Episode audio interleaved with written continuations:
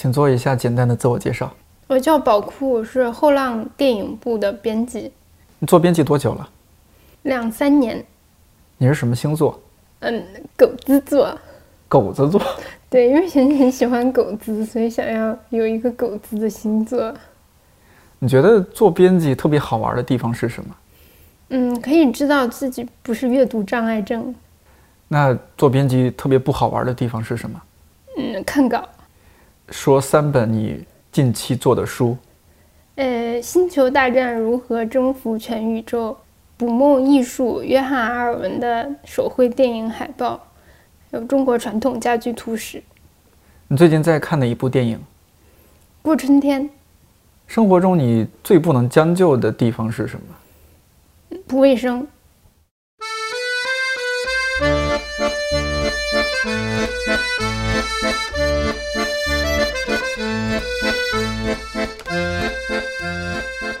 看理想电台，我是丁丁。二零一五年，或许有一本书在你的朋友圈刷屏了，叫《秘密花园》。它是一本涂色书，设计者是英国插画家乔汉娜·贝斯福，这也是他设计的第一本手绘涂色书。这本书那段时间实在是太火了，我当时工作的那家书店每天有几十个顾客来询问或者购买这本书，因为它火得有点突然。我们一度备货不足，失去了不少业绩。路边的书摊嗅觉特别灵敏，很多都在显眼的位置放着这本《秘密花园》，不过是正版还是盗版就不好说了。后来这本书又出了后续，分别叫《魔法森林》和《迷失海洋》，但已经很难再复制《秘密花园》的成功了。也就是从那个时候开始，不少人注意到了这本书背后的出版公司，行业里一般直接叫后浪。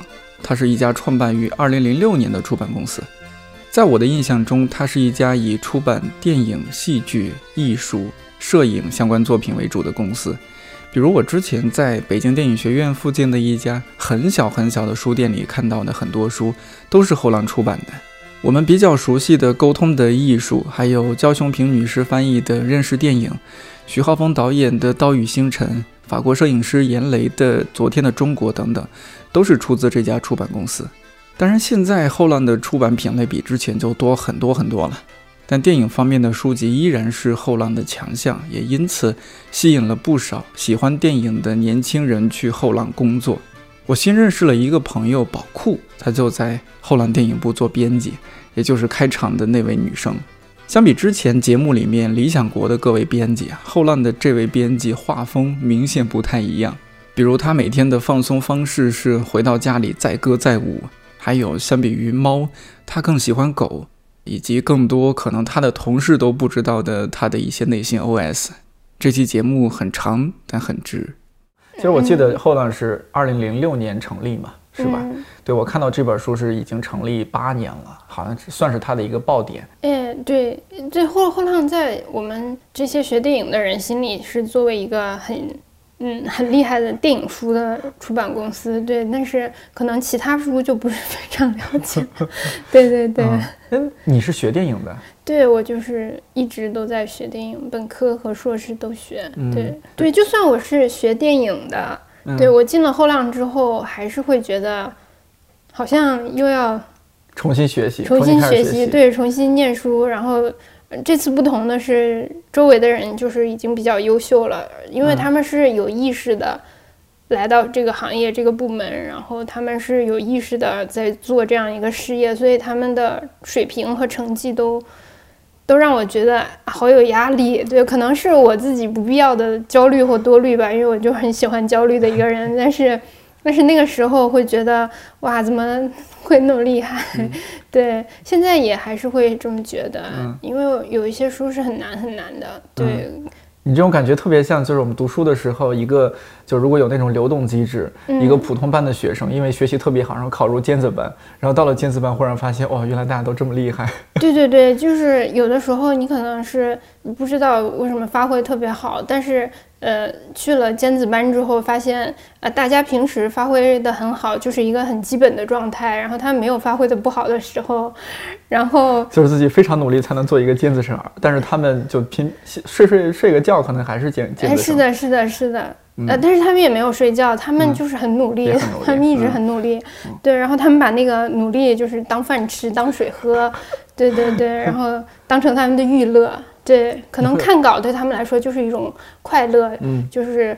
别的事情很很很复杂，他们已经处理的比较累了。那那我看稿的时候休息一下，就就好像你本科的时候有一些学霸会说，那个我我我看法语语法就是为了让自己的精神得到休息。然后我们会想啥啥玩意儿，然后 对就对就挺挺会有这样会有这样的感觉。就是我们那天那天我们见了一面嘛，我觉得你就特别强调说，哎呀，我是一个太普通的人了。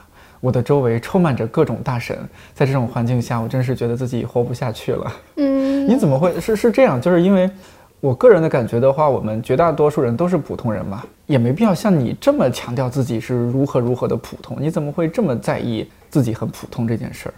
怎么说？可能问题在我吧。嗯，可能问题在我，因为没有问题，都都没有问题。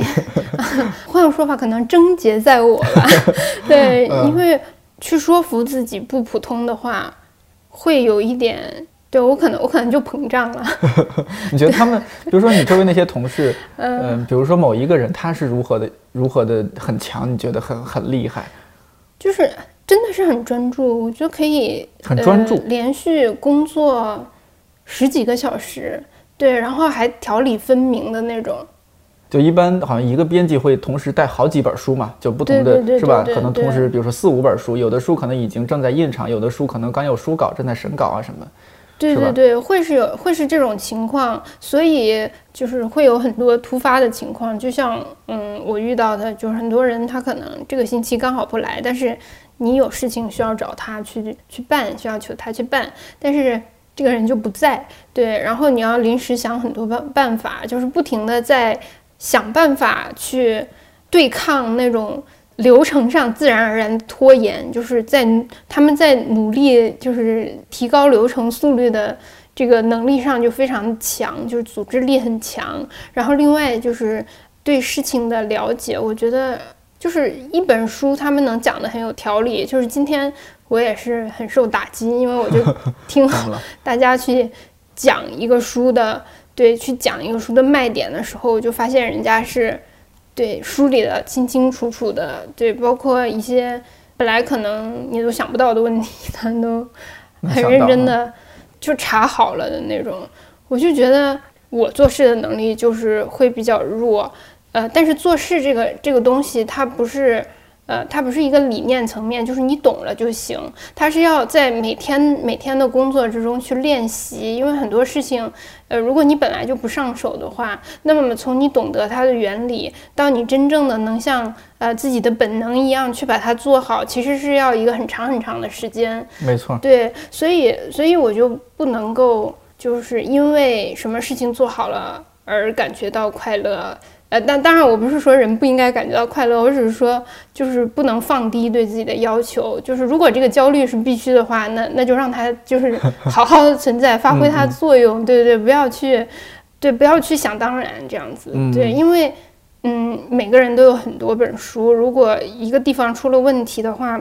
可能只是延误了半天，但是如果你恰好因为延误了半天，啊，又碰到另一个延误了，就是它这个东西是像滚滚雪球一样不停的积累，最后可能就会拖延，呃，一个星期、十天这样子，就就会很不好。对我就受不了，我我难以承受，我会觉得很痛苦。对，所以与其那个时候痛苦，不如现在就是赶紧的，对，向大神们学习，对，这样子。把书就是做的快一点。你这种焦虑，比如说你，你是不是读书时候就是学霸呀？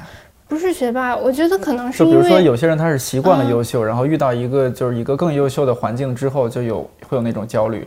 哦，那倒不是，呃，我我没有说就是要跟别人去比较，我是对啊，想要跟自己比较。对，我不喜欢，对，就是因为我进这个行业就是希望提高自己的组织力，因为。那个组织力，对编辑就就像是一个管家婆一样，对对对，产品经理，你你说的很洋气，就是一个产品经理是事无巨细都要去想到的，对，没错，对，所以我会觉得这个行业的人跟我是完全不一样的一种类型，嗯，有的时候是会有压力的，就是你们并不是同一种类型的人的时候，我会很担心他们说的东西我听不懂，我也很担心就是我自己说的东西他们听不懂。咋说呢？就是最近我在看一个美剧，它叫《粉熊救兵》哦，那个对，那不是美剧，就是综艺，对对，那个那个综艺就是那个真人秀一样，真人改造嘛，对对对，真人改造。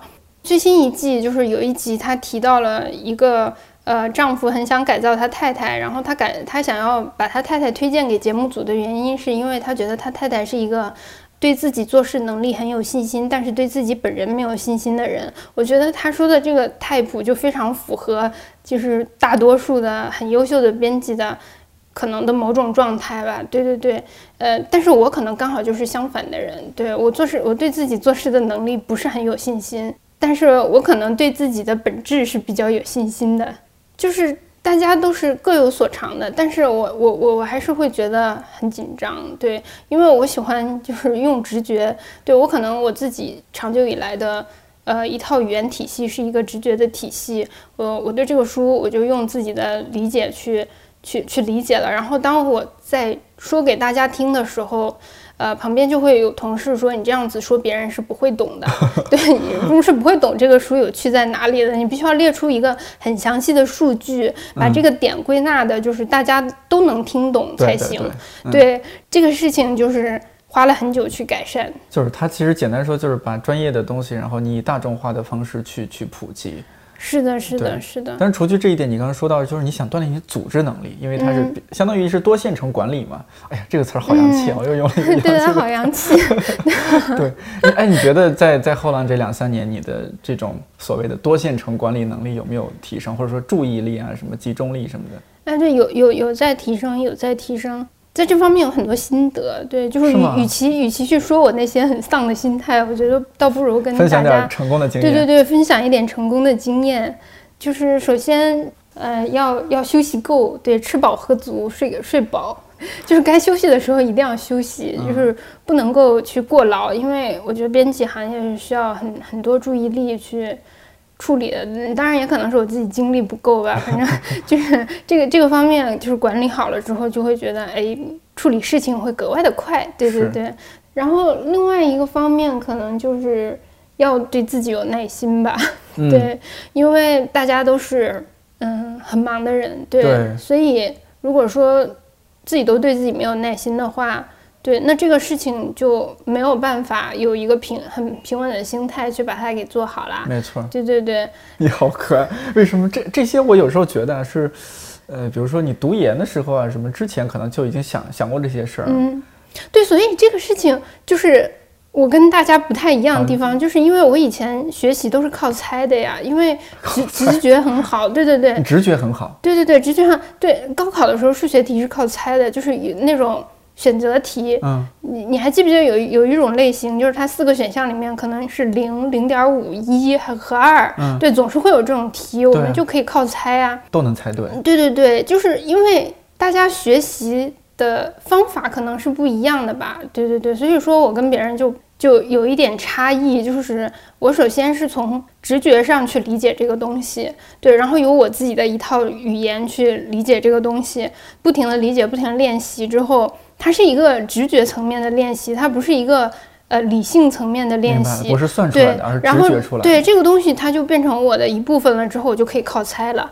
但是但是直觉，嗯，编辑行业不是这样，编辑行业你要面对很多人，对，你要保证你跟呃作者也好，译者也好，呃，营销什么乱七八糟的，那也不是乱七八糟，就各行各业的人，对你都要保证你你说的事情别人理解了，对，然后细节上没有遗漏。就想问一下，你靠你的这么强大的直觉能力，你数学考了多少？差不多一百四十分吧。不是选择题你可以靠直觉，那些大题你不能靠直觉了呀。这这可能数学是一个比较好学的科目吧，就是但是其他科目就很难啊。我等会儿就数学是一个比较好学的科目，你知道多少人数学不好吗？嗯嗯，我很努力才考了一百二十多分那那也很高了。我觉得一百二十多分在高考里面不算是非常拖后腿的，就就只能说他不拖后腿了，但是他也就也起不到一个给其他科拉分的作用。所以你是有点遗憾是吗？就就我已经很心满意足了，我的直觉能力也就到这儿了。但是是你应该有其他的能力。我我的文综不行，我就是，嗯呃，对于记人名、记时间，很容易，就是这些信息在我脑子里会变得乱掉。后来我发明的方法是给每个人编故事，然后对对对，然后强行的这样去记。其实大家都也有差不多可以糊弄过去的地方，但是总是糊弄是不行的啦。呃，就是相当于高考和考研都有点糊弄，但是都结果还不错哈、但是他没有给我留下什么人生之后可以用的一些对，所以嗯我有的时候会怀疑这是不是一种无效的经验，对，就只是浪费了时间去过了一遭，但是并没有什么很深刻的主动的学习。比如说你是学电影，那你毕业之后就顺理成章的就进入了后浪后浪电影馆吗，差不多算是，差不多算是。差不多是差多中少？中间有一段时间在喜剧的公司实习了半年，就是在喜剧公司对对对，做喜剧电影吗，嗯、他们有做电影的剧本，然后有在做喜剧电视剧的剧本，有点像《生活大爆炸》那种。哦，然后他们还承办各种的单口相声的演出、哦，即兴喜剧的演出，很有趣然后承办一些即兴喜剧的培训，就是帮公司的员工做培训，然后让大家有点像团建。对对对，对。哦哎，你在里边是做做什么呀？呃，我我做的比工作比较边缘，我是一个文案，对我主啊，要是、写东西，对我主要是去推荐即将发生的一段体验，对，哎，那你有没有在那儿参与一些，就是这叫什么，就即兴喜剧之类的？嗯，有浅浅的参与一下吧，就是就是在舞台上表演吗？对对对对好，多有趣啊，好有趣啊！哎，我蛮想听听这一段的。是真的很有趣。嗯，嗯嗯，比如说是怎么样的形式？它会是嗯，一群人就是一群演员在上面，然后没有剧本，也没有主题吗？也没有主题，完全是看第一个人他怎么起的头掏了什么对他怎么起的头，然后后面的人就要接上去。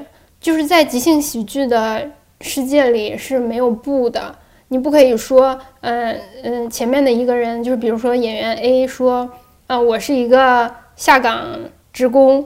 然后 B 说不，你不是下岗职工，你做了一个，你做了一段梦，其实你是某某人，就是，呃，这这个玩法是一个一种大忌，是不可以这样的，他只能顺着说，对你就是下下岗岗职职工那我啊是谁？我是下岗职工的老婆，或者下岗职工的妈，或嗯者是下岗职工的孩子，或者下岗职工的老板。对，他是必须要接接无条件的接受对方的给出的东西，然后自己再做一个反应，然后还要把整个故事演得非常好笑。对他唯一的好处就是。比如说到了三分钟或者五分钟的时候，可能呃会有一个人打铃，就是说嗯表示这段、这段戏剧已经结束了那。是台下的人还是台上的人有一个人打铃？会是一个台下的人，哦对，就像是一个专门负责打铃的人，对，啊，就他来把握这个节奏。对对对对对，哦，他有的时候可能。呃，看演员接不下去了，他就赶紧打铃，这样的话他们可以重新开始一段。所以其实即兴喜剧也没有那么的困难。但这个就很考验他的就是自己的积累。就这这种要就是主要是逗人发笑，还是说可能还要要探探讨一些严肃的一些东西？嗯嗯，有一些即兴即兴表演是探讨严肃的东西，但是如果是即兴喜剧这四个限定的字的话，嗯它一般就是喜剧纯搞笑。对，主要是搞笑用的。他们会呃怎么说？因为喜剧的世界里可能会有一些原型角色，比如说很狡猾的仆人这种，或者是好吃懒做、很很有钱的富豪这种。对，那个是意大利。呃，即兴喜剧的一种原型角色，你可以稍微的参考一下，就是说也完全不是没有剧本可以参考的，是人物的原型是，对，比就基如说本固定的，还有这样一些对，比如说是对，而且我们中国观众他很喜欢，也也会喜欢一些固定的转折，比如说男的被戴绿帽之类的这种，对，然后然后女女孩子怀孕了也不知道爹是谁，就是会会有一些这种固定出现的东西，对对对，所以。一般只有特别资深，然后又特别厉害的演员，他能他才能演的又新颖又有趣，否则的话就是大家只是在互相嚼老梗而已。对对对，啊，就没什么意思。对对对，所以嗯这个、这个每一个人和另一个人的搭配，都很重要，对整个的气氛、对整个的剧情走向都很重要。因为有的人他他们两个在一起化学反应就是特别好，对，但是有的两个人他就是不太行，对，这个时候也很讲究怎么去调配这个事情。团队合作啊，包括人与人的搭配啊，就是都是工作人员嘛，都内部人，啊，对对对，他们都是演员，但是他们又都会写一些。呃，喜剧的剧本，对，所以他们是通过表演这个事情去感受剧本的节奏，对，就像你又写文章，然后又做电台，然后就是是一种互相促进的关系，对。那那就你在里边就待了几个月，你觉得开心吗？嗯，很开心啊，很开心，很开心还离开。嗯，但是我觉得这个行业不太适合我，哎。我开心是因为跟其他人的关系都还不错，嗯，对，嗯，然后大家在一起很融洽，但是，嗯，因为因为我自己可能还是我自己的问题吧，对对对，就是这些喜剧演员和喜剧编剧他们是很。就是对自己的定位是很清晰的，对，但是我可能就不太擅长形容自己是什么人，因为我是直觉系嘛，对我只是知道，对 我知道这个事情要怎么运作，但是解释给别人就很难解释的非常清楚，哦，对。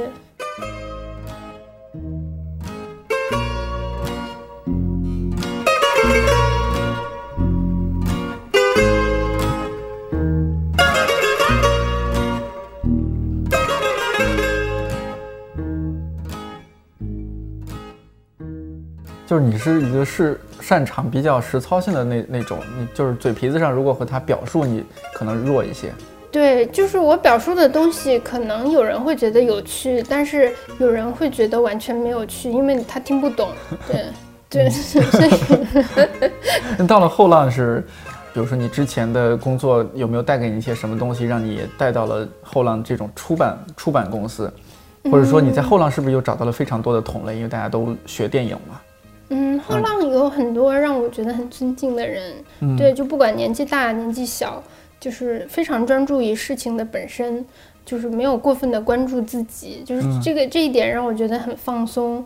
嗯，然后，呃，如果说是从喜剧方面带到编辑部，可能没有什么吧，因为我觉得我我我只是去看了一眼喜剧，我只是把头伸到那个很很美丽的世界里去看了一眼，对，还。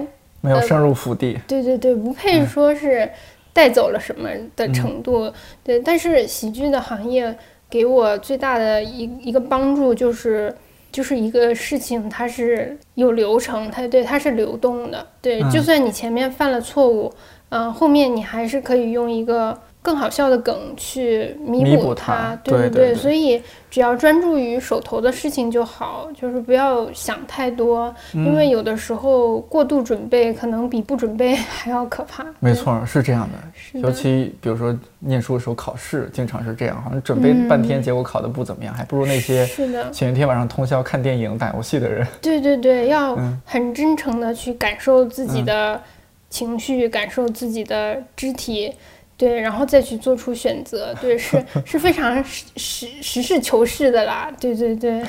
我踩了之前几个编辑，包括说我们之前都大家在一起工作嘛，我觉得说编辑这个工作就是既有趣，它肯定是有它有趣的地方，但是又又有它枯燥的地方，嗯，是吧？而且是可能是枯燥的时候更多。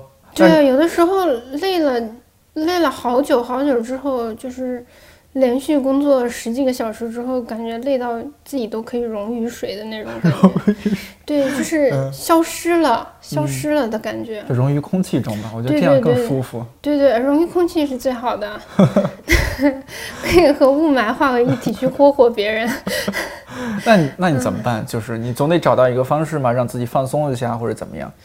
嗯，我喜欢。比如说你回家，对，我会我喜欢回家，呃，谁不喜欢回家？对对对，喜欢回家待着，这这肯定是最好的。嗯，对，然后在家里面可能会唱唱歌什么的。哦，唱歌，你是用用什么唱歌软件吗？没有没有，就是会跟着一些。什么迪士尼音乐剧唱啊，什么 I can show you the world 这种，对，就是强行唱一些非常快乐的事情，对，给自己洗脑。你唱的是音乐剧，不是说普通的什么流行歌曲啊之类的啊？可能流行歌曲唱的比较少吧？是吗？对对，就唱音乐剧的一些歌比较多呀。对，因为那个情绪超饱满的，就是你可以像丢一个东西一样，就是把情绪全部都丢出去。我们家里还流行唱什么《悲惨世界》这种，家里你说老家吗？还是说你不是就是住的地方？租的房子，嗯因为因为如果我唱的话，就是。嗯，我就会偷偷鼓励，对，偷偷鼓励别人唱，然后呃后一开始是大家一起学一首歌，然后后来是呃熟了之后就开始给这个歌改歌词，对啊，就比如说里面会夹杂一些什么。嗯，你吃的多之类的这种，就是就是已经开始是变成一种交流的方式了。对对对，可以举个例子吗？比如说这唱到什么啊，you eat too much，还是怎么怎么样？对对对，就是这种，就就是这种，就是这种。就直接他是就是那个放放他原来的那个曲，然后你把他那个歌词现改，然后两个人，人，哎，你是是几个人住啊？我们呃，就刚刚说就大家就不一定，不一定，不一定。对对对，有的时候你会去，呃有的时候是两两个人，有的时候三个人，有的时候四个人。对，大家朋友会互相串门嘛。啊对对，反正就而且你们神奇的几个人都有这样的兴趣，而且都会唱啊。就是呃，我们可以重复那个高潮段落，这样的话大家都知道。但是如果他想要创作更多的话，他就必须要学学更多，这是一个良性的循环，就搞到最后嗯大家都学得很精，那也是很好的一件事情啊。那那那不会扰民吗？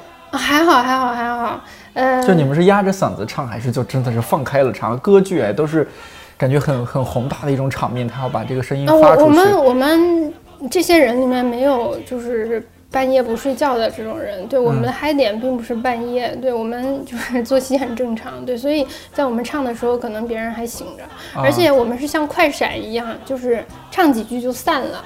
对，不会形成一个说是什么黄河大合唱的那种，嗯嗯、还还要唱一个半小时，嗯对对对，那那是不可能，那是不可能。对，主主要是交流信息，对，主要是交流信息，然后放松心情，对对对，那个唱的，本身不你们可能改歌词就把今天就是工作当中的一些话就、嗯一些想法就改进去了。呃，对对对，就比如说菜市场没有你想卖的那个西瓜了，然后这个事情也可以唱进哎，去。唱唱出来是怎么样的？对对对，我哎我你让 我一时唱我也唱不了。就是还还有什么去了超市，然后买不小心买多了东西拿不回来，就是这种事情都会唱。OK，比如说这个已经有歌词了，然后你配一个曲，就是唱出来是怎么样的？我好好奇啊！哎，我我一时间就是就是你要很自然的进入那个情境哎。如果我我我们两个就是唱唱很多次的话，可能我会比较对比较容易唱出来。但是哎，我反反正们没有搭档过嘛？哎呀，对对对，没有没有搭档过，可能就会比较的，啊，就是就就。就就唱不出来了。对对对对没有对对那个状态，对对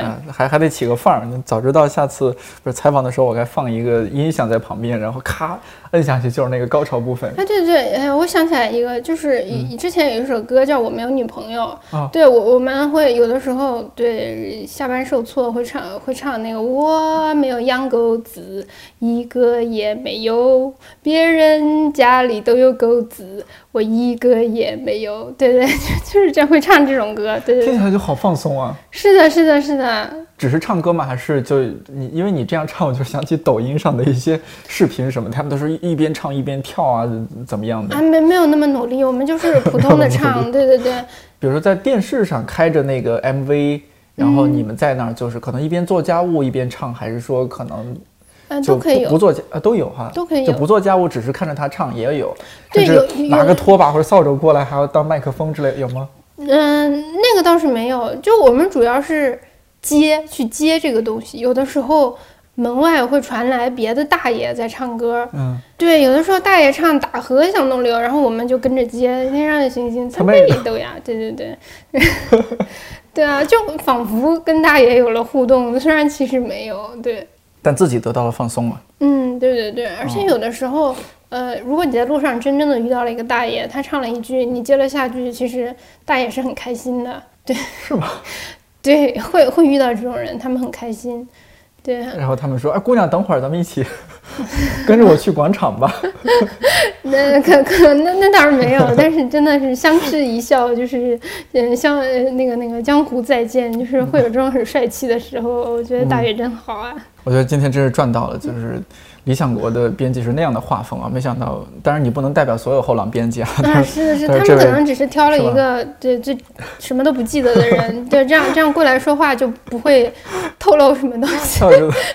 很独特。哎，那比如说，嗯，我们说编辑这个行业很超多编辑啊，都养猫，像我之前做过一期电台，就是我们公司的，比如说编辑有一半的编辑都在养猫。嗯，那你是不是也也有在养猫或者很喜欢猫之类的？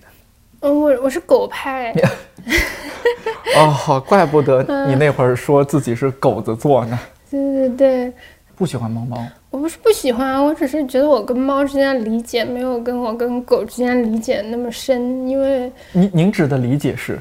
对，就是狗它很，它能够和人有更深的交流，还是？我我觉得可能还问题还是在我吧，可能是我我跟狗一样，就是对我我我是一个表现在外在的东西，对，不是像猫一样。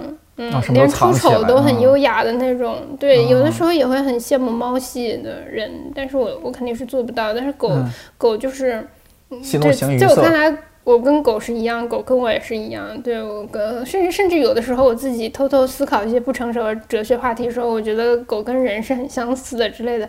对狗的那个，对它它会跟你有眼神交流，它的情绪表达的很清楚，它要做什么不要做什么，就是都是很清晰的。嗯，对，但是猫可能就不是猫，它可能上一秒还在表现的好像他自己想待半个小时，但是下一秒你要去工作的，你要去工作的时候，它瘫在你的键盘上了，对吧？因为没眼力劲儿，就没眼力劲儿这种动物。嗯，他他可能是觉得你的眼力劲，他他可能觉得眼力劲儿这种东西他不需要有吧？对，他觉得你 没有眼力劲儿 啊，我没有眼力劲儿，对，我应该赶紧把键盘就是电电脑关了，赶紧跟他玩，跟他玩。嗯，是的，是的。猫是一种高傲的生物。嗯，对对对对对。狗就是人类的好朋友了，就是。嗯，也也完全不是好朋友。我跟你讲，流浪狗它就不是好朋友。哦。对，流浪狗没有自己养狗是？我我没有自己养狗，因为可能现在不太方便。对，也不太方便。对对对，但是流浪狗它就真的跟人是差不多的。哦，你有很多流浪狗朋友。嗯，也没也也不算是朋友，只是说会跟流浪狗。有交流互动啊，互动。对，我是热衷于跟流浪狗互动的。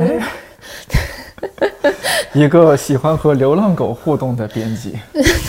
流浪狗呢，它是。它其实很精明，很很油滑的。它它们好多，你想它在江湖飘嘛，都是挨过刀的。对对对对对，就就狗子，好多人觉得跟流浪狗是不是呃互动是不是有失分寸？它会一直记得你，或者或者怎么样？但是其实狗根本就不是忠犬八公，我觉得忠犬八公就是一个很刻板的印象。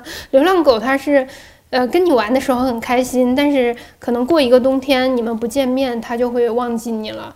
对，所以。而且它有的时候有些狗警惕心是很强的，对，有一些狗你可能跟它玩一个星期，它就会跟你做一个暂时的小伙伴；有一些狗你可能要互动半年，有一些狗你你跟它互动多久它都不想理你，因为它知道它在社会上的位置，它不需要你，对对，就是那种大叔狗，被我们称为大叔狗，就超油腻的那种。哇，这你这研究很深厚。是是的是的，狗狗有各种各样的性格。你一般怎么和它们搭讪？呃，一般来说，想要跟流浪狗建立一个比较快速熟络的话，嗯，最好的方式是有一个标志性的互动方式，比如说你给它起一个外号，你每次看到它你就叫它卷卷卷卷，我来啦，对，然后它就会知道，哦，卷卷叫的就是它，对对对，叫的就是它，而且也不要随便摸它。如果它想保持一定的距离的话，它可能就会前后的乱转。就是狗有很多种不表示不安的方式，有的时候它摇尾巴也会，也是表示它很不安。它舔鼻子也会表示不安。就是当所有这些症状都消失的时候，狗会自己过来的。当它确定，嗯，你可以跟他做朋友的时候，他他愿意选择你的时候，他自己就跑过来了。但是可能有的时候，就算跑过来，也不是很推荐去摸它，因为流浪狗可能会，嗯，因为你不知道它什么时候就攻击你了，对不对？但是家养的狗就比较好，好勾搭，因为它们跟人互动惯了。对对对。那你和流浪狗聊什么呀？你和它聊你一天的工作，你说卷卷，你知道吗？我今天编了一本书叫《星球大战》，我那本书好好，你知道吗？你有没有听？你有没有看过《星球大战》那本书？它它是一个系列电影，乔治·卢卡斯，Do you know？跟跟狗说这么多话，它会走的啦。是吧？那那你和它说什么？就流浪狗，它比较需要的是想要跟你玩。对，有的狗它是愿意跟你玩的。对我就会跟着它溜达溜达。就有的时候狗会带你去走他喜欢的路，哦你就可以跟着他走他喜欢的路。哦，然后到达了他带带你去的地方，就走完这这条路，然后你说我们一起载歌载舞吧。没有狗，狗是很难理解人的。这个、哦 对，有的时候我可能会用狗的方式去跟它对交流，就比如说，嗯、跟它眨眨眼睛嗯或者怎么样。其实这个这个互动都是很对，很不人性的。对，没没没有你刚才。那么那么丰富，因为那个是我们人类独有的载歌载舞，对对，狗它可能就不太理解这些，但是那种关怀是确实确实存在的，就是你短暂的跟某一个小生命成为了朋友，但是它可能看待这个城市的方式跟我们就不太一样。对对对，你能去体验它体验过的一切，其实是一个很、很很珍贵的体验，我觉得，嗯。你有没有觉得就是和它走的还比较近的几只狗，给它们起了还是什么的名字，甚至和它们有一些故事，带带你去到什么样不一样的地方？嗯，有有跟狗去过一个，对，像垃圾堆一样的地方，可能是要带我去吃饭吧，但是，啊，有点丰盛啊。对，当时是走了两三个街区，对，然后高高兴兴的玩，到了垃圾堆之后呢，他就很高兴，可能感觉上也是认可你这个朋友，对，认可我这个朋友了，那那我肯定也觉得很开心，这个大概是最开心的一件事情吧。对，但是后来还是要分手，没有办法，就是毕竟吃不到一块儿。对对，毕竟吃不到一块儿，是很很可惜的。但是能给他吃一点什么，就给他吃一点什么啦。Six, atomic mix, moving and grooving. You and your trick, and I recognize it's a new generation. Till I die, it's still one nation under a groove. Nobody move as the funketeer use that tube. Move.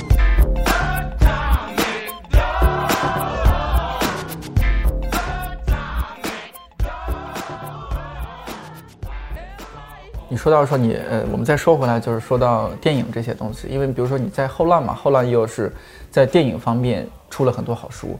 我觉得你的同事他们应该都是一些电影爱好者什么，你自己是不是也是这样的人？比如说周末会会在家里一直，比如说一直看电影，一天看三四部电影这样子，嗯，会喜欢看，会持续的看电影。是吗？对对对，但是不会说一天之内狂看。啊，对，就有点影响吸收。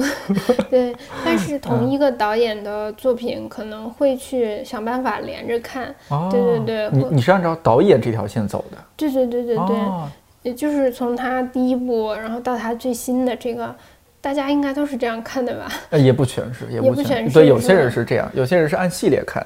那你有没有特别喜欢的导演或者说是类型？我我还蛮喜欢贾木许的，嗯嗯嗯，林克莱特也很喜欢。啊，嗯，我不会去看那种特别难懂的导演的片子。对，因因为不同的电影有的时候会有不同的作用，比如说像约翰休斯的电影，嗯嗯，看完之后会觉得啊，心里的那个十六岁的小孩会得到了一点安慰，这种感觉。对对对，然后再看贾木许的片子，可能会觉得啊，心里那个二十六岁的小孩又得到一点安慰。对对对，对，是是有不同的，他们有不同的方向，你能感觉到他们关注的是不同的事情。对所以看不同的导演的片子也会有各种各样的乐趣。你刚刚说到你编了《毒蛇》，《毒蛇词典》是你编的一本书，嗯。最近有编什么书吗？啊、最近编的是《星球大战：如何征服宇宙》这，呃对对，就是那个那叫什么快问快答部分你说的那本书。嗯，对，嗯，哇，那是一个就是它系列电影嘛，应该十部还是十一部？嗯，官方电影是快要第九部快要出了，哦，第九部快要出，了在啊。今年的圣诞档可能会出。对对，你你是因为也确实，但是你学电影嘛，但是学电影和你去编辑电影相关的书其实是两码事儿。嗯，就你你觉得你在编辑相就电影相关这些书上面，你会有热情吗？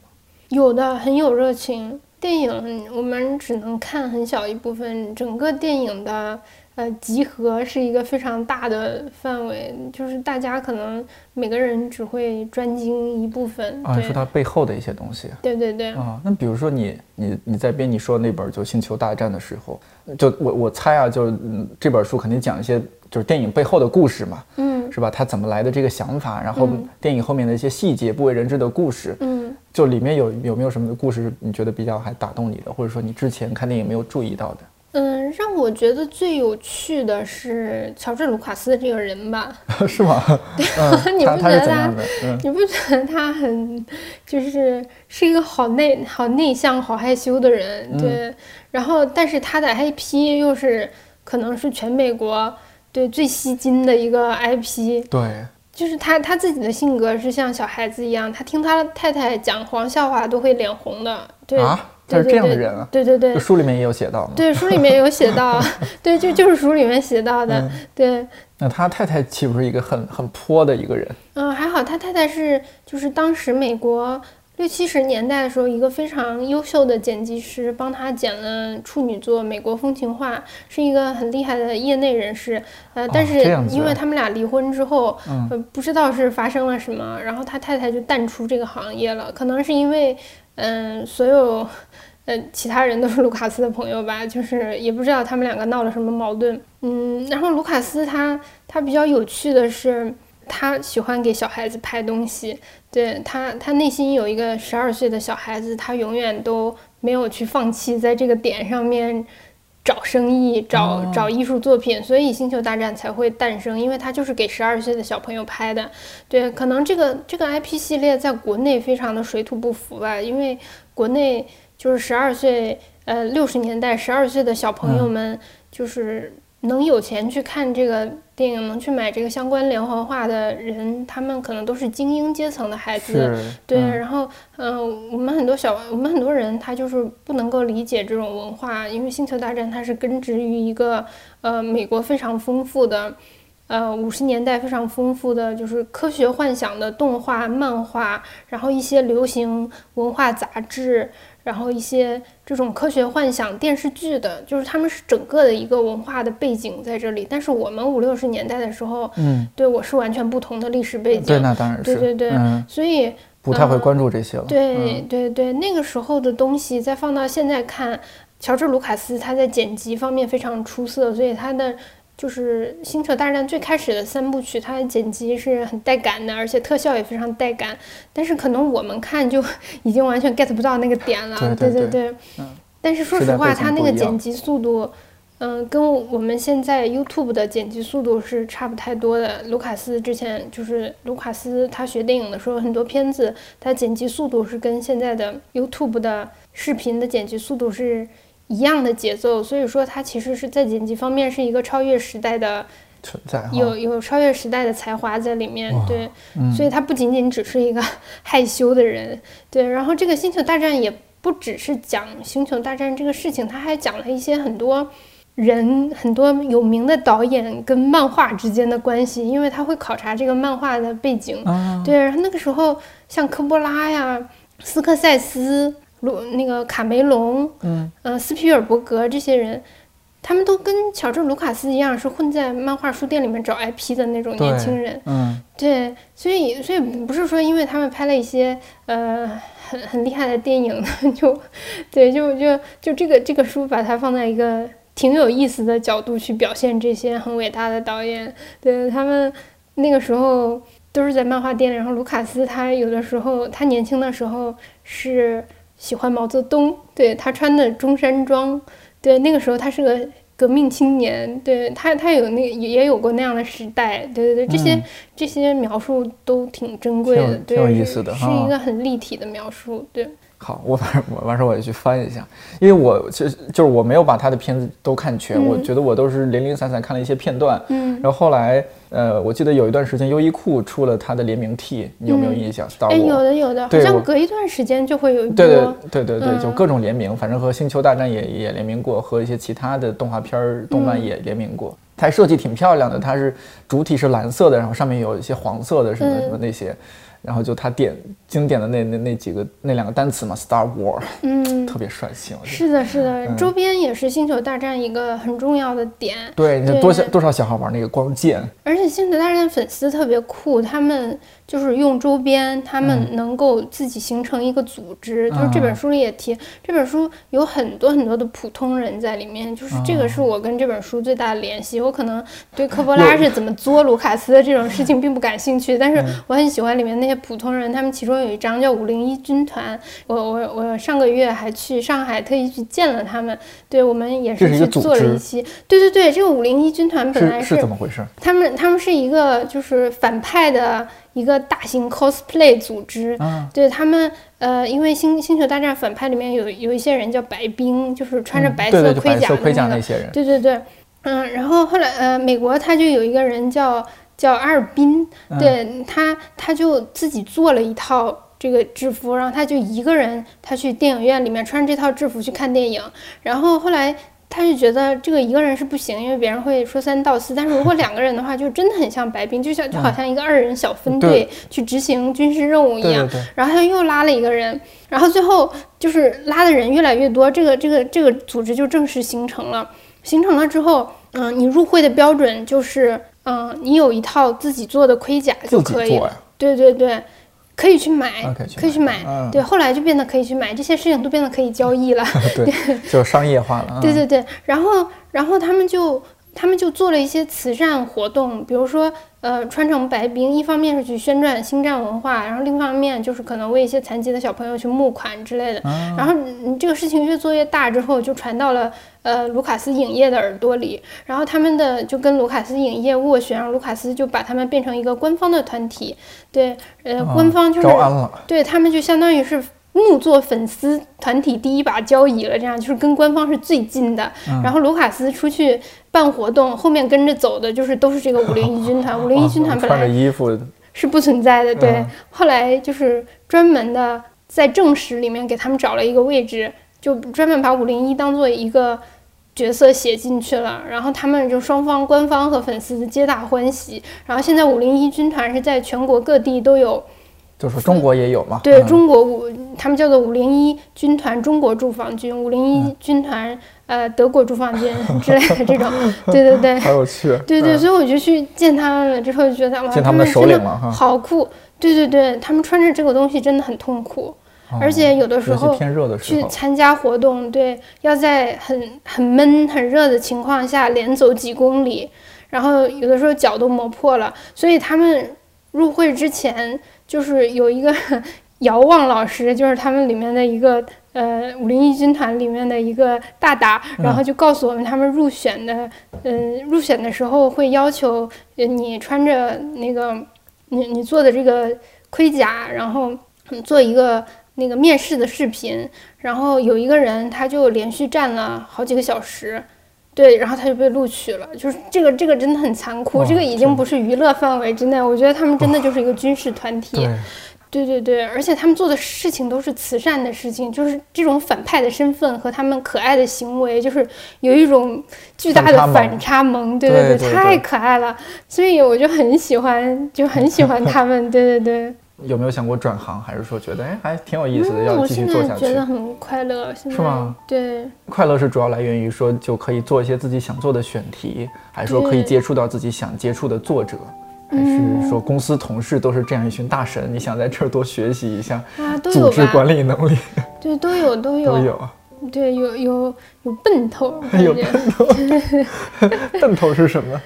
就是感觉嗯，你觉得什么？能做出一些好书，对，然后自己也在进步，嗯，对，大概是这样子的一种感觉，嗯，就很快乐，嗯对，我看到就是后浪好像就是应该算我们的有台哈，后浪好像也有自己的电台，啊，有一个叫后浪剧剧场，是吧？对对，他他们做的很好，他们做的很专业，但是？就你们同事自己做的吧？对对后浪对对对剧场，啊，对因为我看到里面采访的嘉宾质量很好，像姜广涛老师，这是我特别喜欢的配音演员，老师的声音我声音简直了，对对他的声音真的非常好听。对对对，然后就就可以跟那一期结婚的感觉，哎对对，这个说法特别好。那怎么样？就是我还蛮想问，就是你你在后浪剧场那边做一期节目，和在今天在看理想电台做这么一期节目，感觉有什么不一样？哎，我觉得看理想这边很放松了，对，就不知不觉聊到几点了？你看，对，已经不知不觉聊，对对对，还不想回家看看理想这边真的是很很关注人本身，然后后浪那边真的是很关注事情本身，对，就是他嗯们的点一个个都列的很猛的那种，对，就是干货哦狂砸那种，对术业有。专攻，因为毕竟你那边也很厉后浪有很多大神嘛。嗯，对对对对，后浪后浪剧场对和看电影是两种方向的，是吧？因为对我对我就觉得，因为那边编辑他知道东西特别多，然后他也总是想把这些就很专业的东西去讲出来，当然也很厉害啊。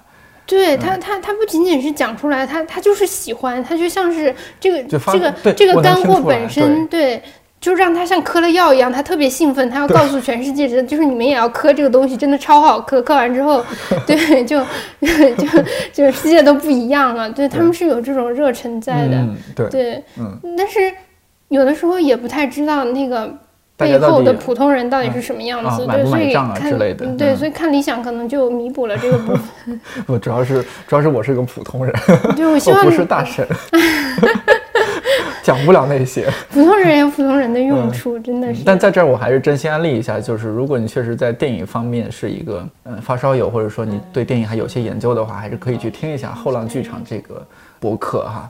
我觉得里面讲的这些编嗯编辑哈，他讲的真的很好，有些时候嘉宾采访采的也很好。是的，对很厉害的是的，是的，大家一起来磕知识，喵喵喵喵喵。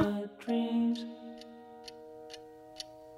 In a world gone shallow, in a world gone mean. 感谢你把这期这么长的节目听到了现在，宝库是不是完全没有让你失望？这期节目上线的时候已经是三月份的最后一天了，再过几天就是一个小长假，可以休息休息。如果后浪引起了你的兴趣，可以趁着假期不忙，去后浪的豆瓣主页看一看相关的信息。话说我年前就盯上了他们的一本新书，叫《南腔北调》，过几天正好看一看。不过感觉这种聊方言和地方文化的书一定会引起一些争议，先看看再说吧。看理想电台，我是颠颠，祝你早安、午安、晚安，我们下期再见。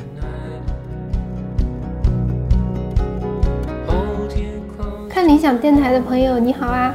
我是后浪电影编辑部的宝库，向你安利我最近编辑的两本书《星球大战：如何征服全宇宙》和《因为我有生活》。如果你喜欢电影的话，也请你多多关注微博号“后浪电影学院”，谢谢啦！just to stay alive. Well, the way I feel is the way I ride. Racing like the thoughts of a man who lies. There is a truth and it's on our side. Dawn is coming, open your eyes. Look into the sun a new day's ride.